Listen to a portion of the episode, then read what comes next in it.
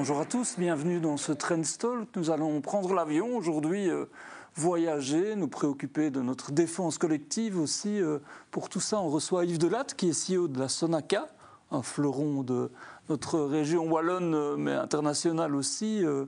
Yves Delatte, vous avez connu une année 2022 qui a été plutôt bonne. C'est une prouesse dans un contexte qui a été quand même compliqué pour le secteur aéronautique pendant quelques temps, notamment avec le Covid. Tout à fait. Nous avons connu en 2022 une année qui était euh, excellente. Nous avons augmenté notre chiffre d'affaires de 30% par rapport à 2021 pour arriver proche des, 600 millions d'euros.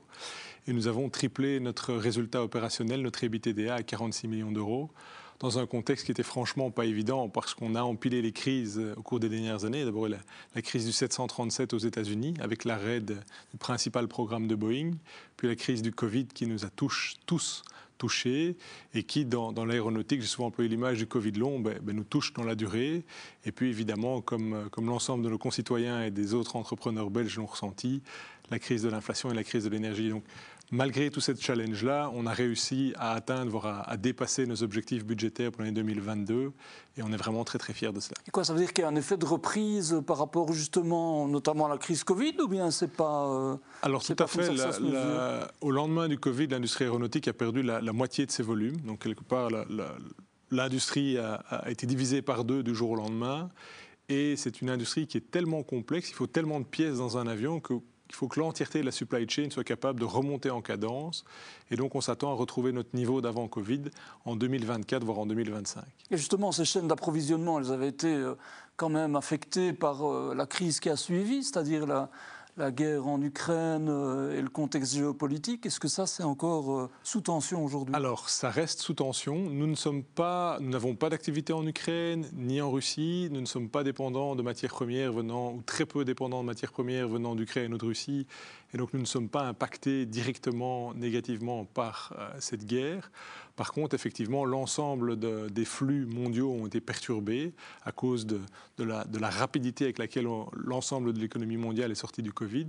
Et donc aujourd'hui, toutes les, deux à trois semaines, on a un nouveau problème d'approvisionnement. Euh, qui émerge des difficultés pour obtenir de la peinture, des pièces. et finalement, il manque un boulon, on n'est pas capable de sortir notre produit, il manque un boulon chez Airbus, on n'est pas capable de livrer l'avion, ou un litre de peinture, de produits spéciaux euh, nécessaires à la fabrication des composants. Et donc, sans arrêt, nos équipes d'achat et d'approvisionnement sont sur le pont à faire de, de l'anticipation. Donc, on construit des stocks de sécurité, on surveille le niveau de production, les niveaux de stock euh, chez nos différents fournisseurs, on développe des alternatives, on met beaucoup de doubles sources en place pour essayer de, pallier à ces problématiques, d'anticiper ces problématiques. Et finalement, les bons résultats financiers de 2022, bah, c'est surtout le reflet du fait que nos équipes opérationnelles, nos équipes d'achat, de, de sous-traitance, de gestion de sous-traitance, ont vraiment euh, travaillé d'arrache-pied pour éviter de bloquer nos lignes de production. Ça demande beaucoup d'agilité en réalité, c'est ça. C'est s'adapter ah bah. en permanence. Vous allez me dire c'est tout le temps le cas. Depuis, depuis 2019, euh, nous sommes devenus des experts en gestion de crise. On a empilé crise sur crise et, donc on, a maintenant vraiment euh, un processus de gestion de crise qui est efficace et qui nous permet à tous de pouvoir euh, réagir immédiatement et avec les bonnes décisions. Et alors comment on fait aussi par rapport au coût? Parce que c'est une chose de s'adapter, etc. Mais il y le coût de l'énergie qui a explosé, euh, l'inflation au sens large. Il y a l'indexation automatique des salaires qui est venue euh, également en début d'année de manière considérable. Est-ce que par rapport à ça, vous avez dû aussi vous adapter, euh, réduire des coûts? Comment on fait alors? Alors, c'est vraiment une, quête permanente, la, réduction des coûts, parce qu'il faut savoir que dans l'industrie aéronautique, chaque année, les prix des avions diminuent. Et on le voit finalement, hormis la, récente évolution avec le coût du carburant, mais sur les 10-15 dernières années, les prix des billets d'avion ont diminué. Donc, les prix des billets d'avion ont diminué, le prix des avions diminue et le prix des, produits donc fabriqués la marge est sous pression. La marge est en permanence sous pression dans l'aviation commerciale et donc on doit pouvoir euh, améliorer notre productivité, automatiser nos processus, redesigner nos produits. Donc régulièrement, on a la chance chez Sonaca d'avoir conçu nous-mêmes la majeure partie de nos produits et donc on remet le design de nos produits dans nos bureaux d'études sur les bauches. On essaye de, développer des, des solutions pour alléger, améliorer l'efficacité, réduire les coûts, améliorer aussi l'efficacité énergétique, donc le, côté durabilité de nos produits, pour sans cesse pouvoir contrer euh, cette inflation, que ce soit l'inflation des salaires, l'indexation automatique des salaires en Belgique, ou que ce soit l'inflation des paramètres externes comme l'énergie. Alors la guerre des talents, on en parle beaucoup aussi, c'est-à-dire la nécessité d'avoir euh, un personnel, une main-d'œuvre qualifiée, euh, de l'intelligence, etc. On dit souvent qu'en Wallonie, bah, de manière plus large, mais enfin c'est un vrai souci. Est-ce que ça l'est pour vous? Alors, en Belgique, nous recrutons actuellement deux personnes par semaine. Et donc on a vraiment une grande campagne de recrutement qui est en cours et je pense qu'on aura l'occasion d'en reparler dans, ce Trend Talk, mais nous sommes vraiment en train d'investir énormément d'énergie et de moyens pour développer une aviation durable euh, de demain, l'aviation durable de demain. Et pour l'instant, nous continuons à attirer des talents, à trouver des talents en suffisance. J'en profite pour, pour, faire un appel aux, talents qui nous regardent, parce que euh, tout, ingénieur ou tout opérateur ou tout électronicien... C'est ça, we need you. Ah, on a des, magnifiques projets et toutes les personnes qui ont envie euh, d'inventer l'aviation durable de demain sont les bienvenues chez Sonaca parce qu'on a vraiment des, beaux projets euh, dans les cartons qui sont en cours de développement. La situation est nettement plus tendue aux États-Unis et au Canada, ah où en fait la, différence provient de, l'absence de réaction au moment du Covid des autorités américaines et canadiennes. On ne se rend pas compte, mais le, gouvernement fédéral, avec son, schéma de de chômage Covid force majeure pendant la crise a vraiment permis de préserver... De garder des, talents. De garder les talents. Donc en Belgique, nous n'avons procédé à aucun licenciement à la Sonaca mm. euh, durant la crise du Covid. On a utilisé euh, en due proportion le chômage Covid force majeure, mais on a pu garder tous nos talents à bord du bateau. Aux États-Unis, comme le gouvernement américain n'avait pas mis en œuvre euh, des, mesures équivalentes, ben, on a dû se séparer de la moitié de notre personnel.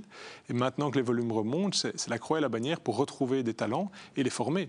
En Belgique, on a gardé 100% de nos talents. Ils, ont été, ils ont tous les compétences, ils ont toute l'ancienneté et l'expertise requise. Aux États-Unis, on doit recruter des centaines de personnes. Et donc, on, a les, pires difficultés à recruter des talents aux États-Unis et au Canada. Vous dites deux par semaine. Ça veut dire que, est-ce que c'est compliqué malgré tout de. Ou bien ça se passe assez naturellement? Est-ce qu'il y a un effort particulier à ah. faire pour convaincre ces talents? Il n'y a, pas d'effort particulier à faire pour les convaincre, mais ça reste quand même une charge de travail, euh, deux embauches par semaine, c'est quelque chose, c'est un rythme d'embauche que nous n'avions pas connu au cours des dernières années. Alors, vous, vous dites euh, dans des interviews récentes, si je ne m'abuse, viser le top 3 européen le top 5 mondial en 2025. C'est une feuille de route qui est ambitieuse. Qu'est-ce que ça représente? Qu'est-ce que ça signifie, en fait, cet objectif? Alors, c'est très simple. Aujourd'hui, chez Sonaca, on est plus ou moins au, dixième rang mondial, ce qui est déjà une prouesse pour une, pour une société belge. Et comme vous l'avez indiqué, on a euh, des facteurs de coûts qui sont élevés en Belgique, avec des salaires qui restent euh, élevés par rapport à, différents pays européens, mais encore plus si on se compare euh, sur un benchmark mondial.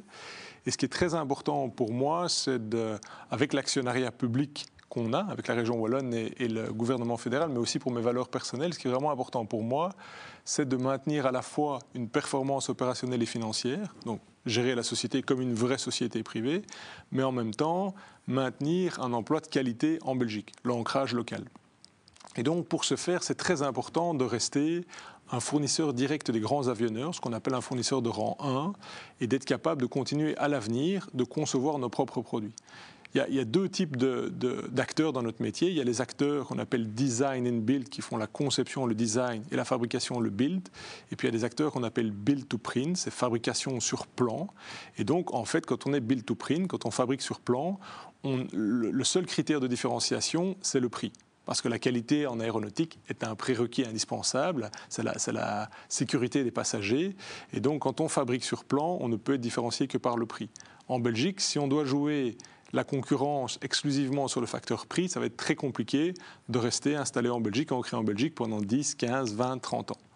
Par contre, quand on est dans les contrats de design and build, c'est-à-dire qu'on fabrique, on conçoit au sein du bureau d'études et puis on fabrique dans nos usines, eh bien, on peut faire la différence sur la définition du produit. Et le fait qu'on ait euh, des centaines d'ingénieurs qui travaillent à côté de nos usines en Belgique, on a cette boucle de feedback. Nos ingénieurs connaissent le travail qui est fait en usine, ont le retour d'expérience des opérateurs. Ça nous permet de concevoir en Belgique des produits qui sont meilleurs et plus faciles à produire. Et de rester à la pointe aussi. Et donc de rester à la pointe. Et d'où l'intérêt et l'importance d'avoir des plans de développement en RT pour rester à la pointe technologique. Et donc, c'est là que je vais fermer la boucle, c'est important pour nous de rentrer dans le top 3 ou le top 5 mondial, top 3 européen, top 5 mondial, parce que nos clients sont en train de, resserrer le nombre de fournisseurs avec qui vont travailler en direct. Mhm. Et donc si nous ne grandissons pas, nous n'allons pas pouvoir continuer à rester des fournisseurs en direct d'Airbus et de Boeing, nous allons devenir des fournisseurs de rang 2, nous allons travailler pour d'autres sociétés qui elles-mêmes travailleront pour Airbus et Boeing, et ces autres sociétés seront design and build, effectueront le design et iront chercher les pièces sur base de fabrication sur plan chez le, moins 10 ans. Et dans ce cas-là, ce sera impossible pour nous de faire de la concurrence avec euh, la Turquie ou, la Corée ou le Maroc, qui sont des pays où finalement on retrouve des sociétés capables de fabriquer sur plan, mais qui n'ont pas les mêmes bureaux d'études que nous avons en Belgique. Donc c'est un vrai enjeu euh, presque existentiel en réalité. Ah, ça fait partie, et c'est pour ça qu'on n'a pas eu de mal à convaincre euh, nos actionnaires et notre conseil d'administration sur c'est une ambition qui est significative. On parle de, de plus que doubler de taille pour la Sonaca, mais c'est un prérequis pour pouvoir inscrire durablement la Sonaca et l'ancrer durablement en Belgique pour les 15 à 20 prochaines années. Alors Yves Delatte, chaque semaine, on demande à notre invité d'épingler un fait économique dont on n'a peut-être pas assez parlé ou que vous voulez peut-être présenter sous un autre angle. Qu'est-ce qui vous a inspiré euh, ces derniers temps? Mais Alors moi, je, je suis optimiste par nature. Et donc, je voulais apporter un regard un peu différent sur, sur une actu de la semaine dernière. On, a beaucoup parlé des investissements étrangers en Belgique. Oui, et beaucoup de... Où l'attractivité était un peu à la traîne. Euh, en tout cas, c'est ce qui, c'est ce qui a été mis en avant. Voilà, c'est ce qui a été mis en avant. Et, on a souvent tendance à voir le verre à moitié vide en Belgique, en particulier en Wallonie, je trouve. Et moi, je voulais le voir à moitié plein. Alors, la plupart des journaux ont titré sur le fait qu'il y avait 4% d'investissements étrangers en moins en Belgique en 2022. Quand on lit bien l'article, on se rend compte qu'il y a 16% d'emplois créés en plus en 2022 par rapport à 2021. Et en plus, la Belgique se donc place... les investissements sont plus rentables en termes d'emploi. Plus rentables en termes d'emploi. Et donc, c'est un choix éditorialiste. Moi, j'aurais quand même tendance à mettre en avant la création de, richesses pour les citoyens plutôt que le, montant absolu d'investissement en direct. Donc, je me réjouis du fait que, que ces investissements étrangers ont créé plus d'emplois. Et puis, je note aussi que la Belgique se place pour 2023 en quatrième position des pays les plus attractifs. J'aurais tendance à voir plutôt euh, les choses de manière positive. Et comme je le disais, les, confère l'exemple sur le chômage Covid force majeure, je pense que nos autorités publiques font vraiment des choix ambitieux pour essayer de, relancer, de redresser la Wallonie et la Belgique. Alors Yves Delatte, un enjeu évidemment important, c'est le défi climatique, tout le monde en parle. Euh, le, secteur aérien, par rapport à ça, il est quoi? La croisée des chemins? Est-ce que c'est à la fois une opportunité, mais aussi une menace pour son modèle économique? Alors moi, je, je vais être très très clair. Hein. C'est évident qu'un avion pollue. Quand on vole dans un avion, on, brûle du kérosène, on émet du CO2, c'est un fait, c'est indiscutable. Il faut savoir que se déplacer en voiture, chauffer sa maison, euh, commander un, vêtement euh, sur Internet, toutes ces activités-là polluent aussi. Je crois qu'on a euh, au sein de, l'aéronautique, l'entièreté du secteur aéronautique, tous les acteurs, dont Sonaca, avons pris l'engagement unilatéralement de devenir neutre en carbone d'ici 2050. Et ça, c'est un événement que, je trouve un élément qui est, vraiment important parce qu'on n'a pas attendu que la Commission nous impose des efforts. C'est une décision unilatérale du secteur et je crois qu'on est un des rares secteurs à vraiment avoir pris cet engagement ferme d'atteindre la neutralité carbone en 2050.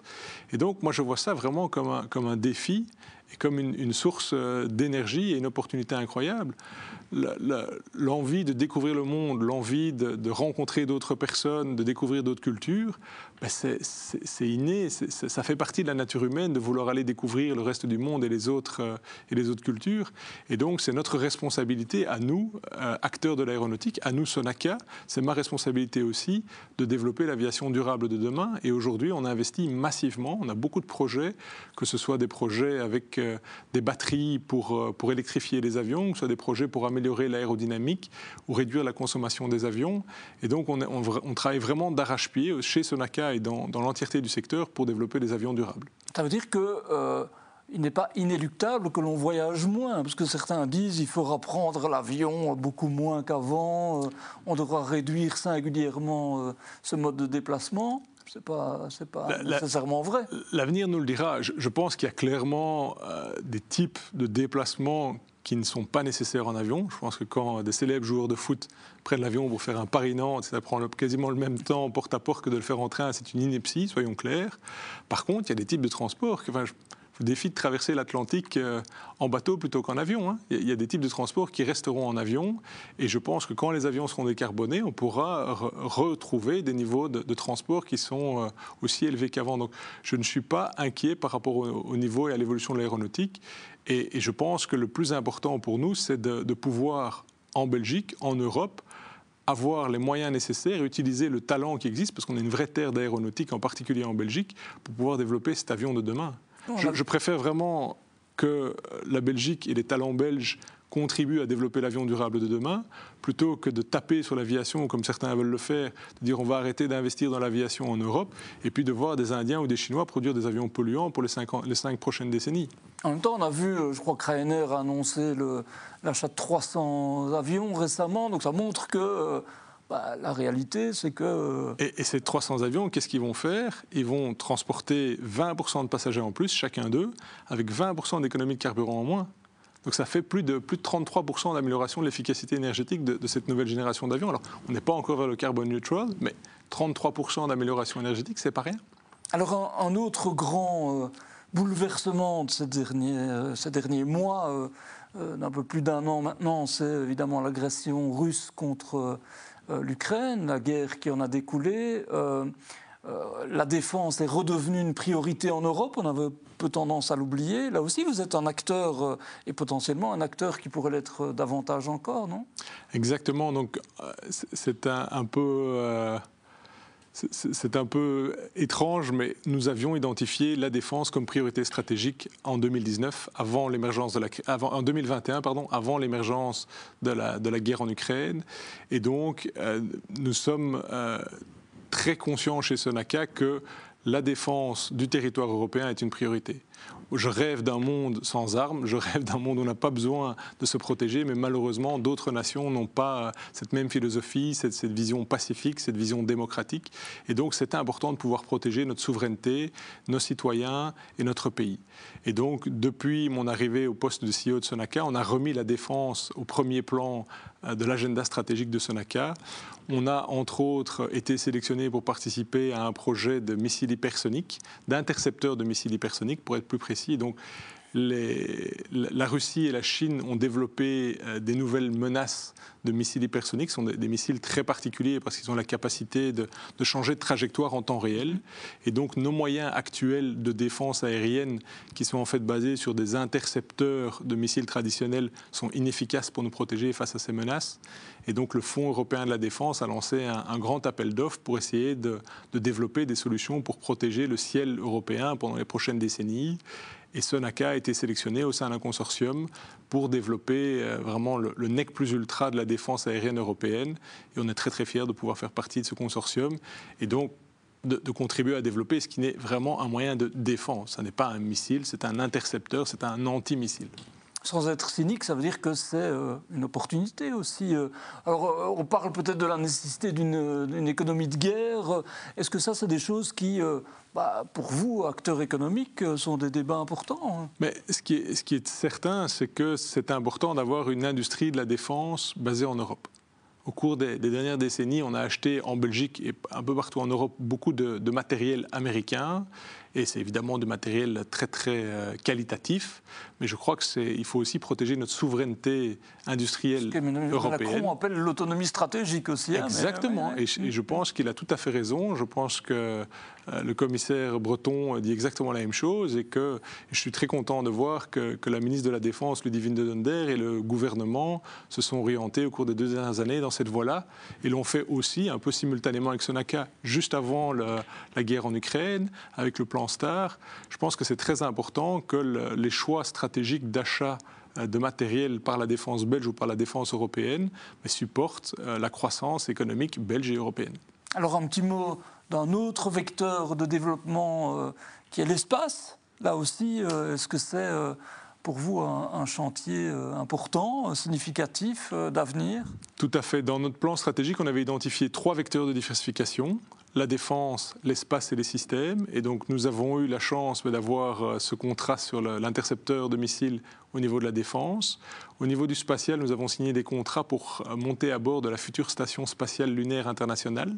Et donc, c'est la, euh, c'est très important pour nous parce qu'on a un héritage, c'est-à-dire qu'on a, on a participé à de nombreuses missions spatiales au travers de satellites, de lanceurs, et on a vraiment une équipe extrêmement pointue dans le spatial. Et là, on est très content de pouvoir participer à cette nouvelle aventure. Donc cette station sera en fait en orbite autour de la Lune et servira de point de de, points d'ancrage pour pouvoir soit partir vers des explorations spatiales, et donc si un jour une mission doit partir vers Mars, elle partira de cette station spatiale internationale, soit pour aller de nouveau reposer euh, un homme sur la Lune. C'est passionnant tout ça. Hein euh, Yves Delatte, on demande aussi chaque semaine euh, à notre invité de pointer un événement culturel qu'il proposerait à nos téléspectateurs pour ce week-end. Qu'est-ce qui vous inspire, vous? Est-ce que, Où on peut vous voir ce week-end? Bah, Écoutez, moi, moi j'ai toujours à cœur d'essayer de, promouvoir les communautés dans lesquelles on opère, dans lesquelles nous avons nos usines. Et donc ce week-end, j'aurais tendance à donner rendez-vous aux téléspectateurs au musée des beaux-arts de Charleroi. Mhm. Euh, dans le pays de Charleroi pour aller voir l'exposition sur les héros de BD de, Dupuis qui fête ses 100 ans. Vous êtes un fan de BD euh, J'aime beaucoup la BD, et donc que ce soit Gaston Lagaffe, Largo Winch, Marsupilami, Spirou, il y en a vraiment pour, pour tous les âges. Un patrimoine belge euh, aussi, enfin belge et francophone. Un autre fleuron belge, exactement. un peu comme, comme la Sonaca, donc Tout à fait. Voilà, qui se ressemble, ça semble, on aurait tendance à dire. Euh, Yves Delatte, la Sonaca, vous l'avez dit, c'est une entreprise qui, euh, qui est détenue par le public, donc qui, a, qui a cette capacité-là. Est-ce que c'est un atout? Est-ce que c'est important pour vous? Alors pour moi c'est très positif et, c'est vraiment important parce que dans l'industrie aéronautique on est sur des cycles longs. cest que développer un avion va prendre 5 à 7 ans et la durée de vie d'un avion après de production c'est une quarantaine d'années. Et donc avoir un investisseur qui a euh, une vision du temps long, qui est capable de, mettre des investissements en place, sachant que le return va arriver sur les prochaines décennies, c'est très important. Donc, c'est beaucoup plus efficace pour nous d'être ancré et adossé à un investisseur public, par exemple, que d'être listé en bourse. Et puis, il faut reconnaître que notre investisseur, soit la région Wallonne et, plus récemment aussi l'État fédéral, ont vraiment eu le courage d'accompagner la société, de faire des choix stratégiques importants. Et donc, euh, je pense que une partie de, notre, succès est à remettre aussi en lien avec notre actionnariat. Donc c'est pas trop lourd, quoi. Il n'y a pas des lourdeurs euh, qu'on pourrait imaginer parfois liées euh, ah non, non, non, aux décisions politiques. C'est l'inverse, peut-être. Alors, euh, je, peux, je peux comprendre que certaines personnes s'imaginent qu'il y a des lourdeurs ou des interventions. Nous sommes une société anonyme. Nous sommes gérés comme une société mhm. privée. Et donc, on, a des, on rend des comptes, évidemment, à notre conseil d'administration, mais il n'y a aucune nomination politique, il n'y a aucune intervention politique. Et je peux vous dire que quand on doit se battre face à Airbus ou à Boeing dans le monde de l'aéronautique, on a plutôt intérêt à être bien géré, à être géré comme une société privée. Alors, on parle beaucoup de la réindustrialisation de la Wallonie, de l'Europe aussi d'ailleurs dans son ensemble. Est-ce que c'est un enjeu euh, qui vous semble euh, stratégique et est-ce que vous êtes confiant par rapport à un enjeu comme celui-là? Alors, c'est absolument stratégique. Je, pense qu'on l'a sous-estimé pendant les, deux, deux, dernières décennies. On a laissé partir énormément d'emplois industriels vers la Chine, entre autres, et vers d'autres pays. Et je pense que les mouvements qui sont entamés aujourd'hui, que ce soit au travers du plan de relance, que ce soit au travers euh, de la DIRS, euh, c'est ce plan de recherche militaire qui a été lancé euh, par la ministre de la Défense, que ce soit au travers du plan WINGS, qui est le, plan d'investissement dans la recherche aéronautique en Wallonie du ministre Bourchu. Au travers de ces trois efforts-là, je pense qu'on est vraiment en train de s'attaquer à la relance industrielle en Belgique. Et c'est capital parce qu'il faut pouvoir garder cette souveraineté sur le monde industriel. Et puis on a besoin aussi d'emplois pour, euh, pour tous les types de personnes. Et en Belgique, il y a à la fois aussi des emplois opérateurs. C'est important de pouvoir... On ne peut pas tout miser sur les services ou sur la data ou sur l'IT, mais ce sont des secteurs très importants. Il faut garder un ancrage industriel et notre autonomie stratégique au niveau industriel. Et est-ce qu'on est... Euh, en mesure de gagner ce combat-là. On a beaucoup parlé euh, ces derniers mois de, de la stratégie américaine, hein, qui vise quand même euh, dans la stratégie de relance euh, post-Covid, qui est très ambitieuse, mais qui parfois attire aussi un peu ou, peut attirer des fleurons européens.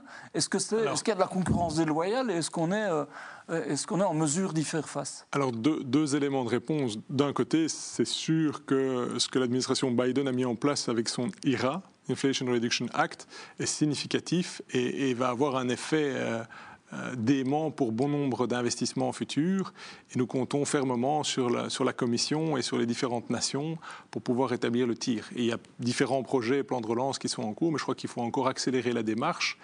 J'observe par ailleurs que, un, nous avons énormément de talent je crois qu'on sous-estime notre talent et, nous sommes très appréciés à l'étranger pour justement la, capacité, notre productivité, l'innovation, la recherche. On a encore vu euh, ce matin l'IMEC qui était ranké comme premier incubateur mondial. On a beaucoup de sociétés belges qui tirent leur épingle du jeu, quel que soit le secteur. Je pense qu'on doit, on doit oser être fier de nous et oser entreprendre plus. Est-ce que ce pays euh, par contre, euh, est à la hauteur en termes de réforme. Alors, on a parlé de l'indexation des salaires. Il y a eu un moment, il y a eu des demandes pour euh, revoir le système. C'est compliqué. Euh, il y a des demandes peut-être pour davantage de flexibilité en matière de travail. C'est compliqué. Il y a une mmh. réforme fiscale dont on parle. C'est compliqué. Alors, je, vois peut-être le, verre à moitié. vide. je sais que vous avez dit tout à l'heure, vous voulez le voir à moitié plein, mais est-ce que c'est quelque chose qui vous préoccupe malgré tout? De nouveau, hein, pour, pour, parler très franchement, je pense que la lasagne institutionnelle dans laquelle on vit euh, complexifie les choses. donc je serais pour une solution qui soit plus simple et plus efficace, c'est mon point de vue personnel. Maintenant, je pense aussi qu'on a quand même un ensemble de décideurs politiques qui sont extrêmement motivés, qui sont en train de, de prendre le taureau par les cornes et qui prennent les bonnes décisions. Et c'est vrai qu'on a eu au cours des, dernières semaines, des derniers mois, encore des, révélations sur ce qu'on peut appeler des affaires. Je pense que c'est important de, ne pas jeter le bébé avec l'eau du bain et de ne pas mettre tout le monde dans le même sac. Moi, j'ai l'occasion, avec ma position de, CEO et CEO d'entreprise à capitaux publics, eh bien, de, rentrer fréquemment en contact avec différents ministres, que ce soit au niveau régional ou au niveau fédéral.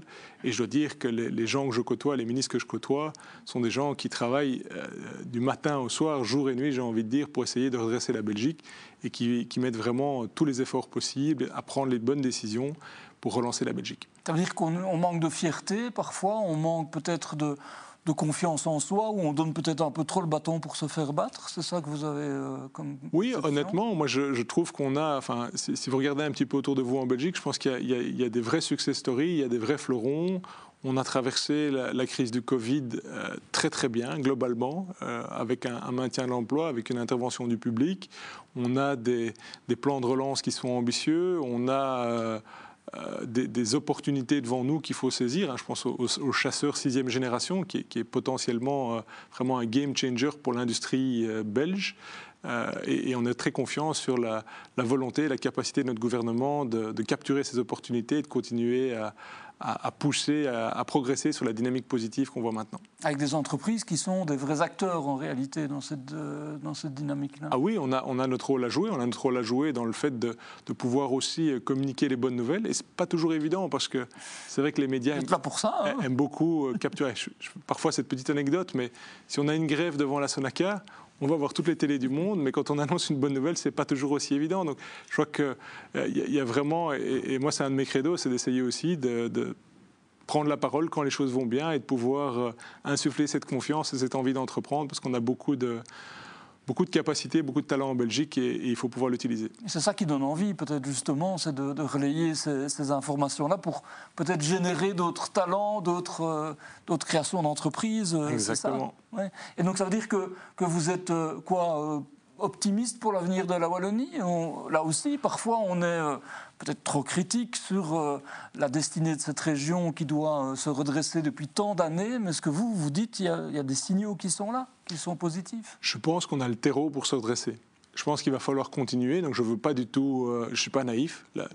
L'état de la dette, l'état des finances, des budgets reste inquiétant. Je ne suis pas, en train de, faire une euh, rosy picture, une, euh, vision euh, édulcorée de la situation. Mais quand on regarde même l'évolution de Charleroi, je connais bien parce qu'on a notre usine principale à côté, juste à côté à Gosselies, quand on voit l'essor du bioparc, je pense qu'il y a 10 ou 15 ans, si on demandait quel serait le futur de Charleroi, on n'aurait peut-être pas été très positif. Et aujourd'hui, la, ville est en train de se redynamiser avec le bioparc, avec la, gigafactory de, satellites d'Aerospace Lab, avec la, stabilité des acteurs qui sont Sonaca et Thales.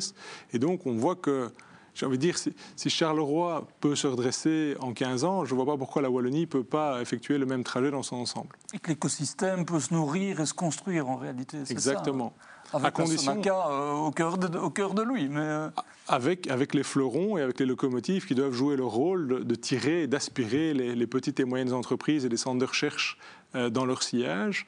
Ce qu'il faut éviter, évidemment, c'est de, de, faire du sous-régionalisme ou de faire du sous-poudrage comme on a trop souvent connu. Je pense qu'il faut, et, ce que j'apprécie dans les, dans les politiques plus récentes, c'est de voir des projets qui sont basés sur des convictions fortes, sur une stratégie où on identifie des projets structurants qui vont venir faire émerger des écosystèmes avec des champions, avec derrière ces champions toute une série de PME, de centres de recherche et de sociétés qui vont graviter autour. Yves Delatte, merci beaucoup, merci pour ce message optimiste et merci à tous d'avoir suivi cette euh, édition du Trend Talk et à la semaine prochaine. Bye.